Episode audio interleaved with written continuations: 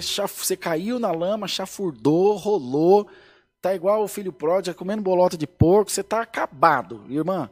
Você foi até as profundezas do inferno. Vem para cá. A turma vai continuar chamando você de pecador?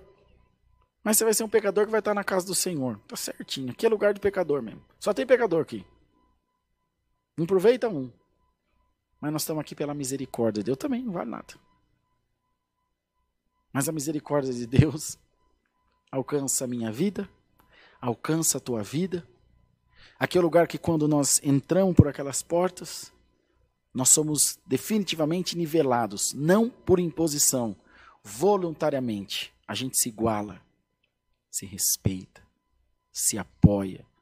Se vê nosso irmão em pecado, a gente fala, tá errado, mas eu tô contigo, eu vou te ajudar. Eu não vou falar pro ancião, não, que você estava no boteco bebendo. Eu vou arrancar você daí. Glória o nome do Senhor.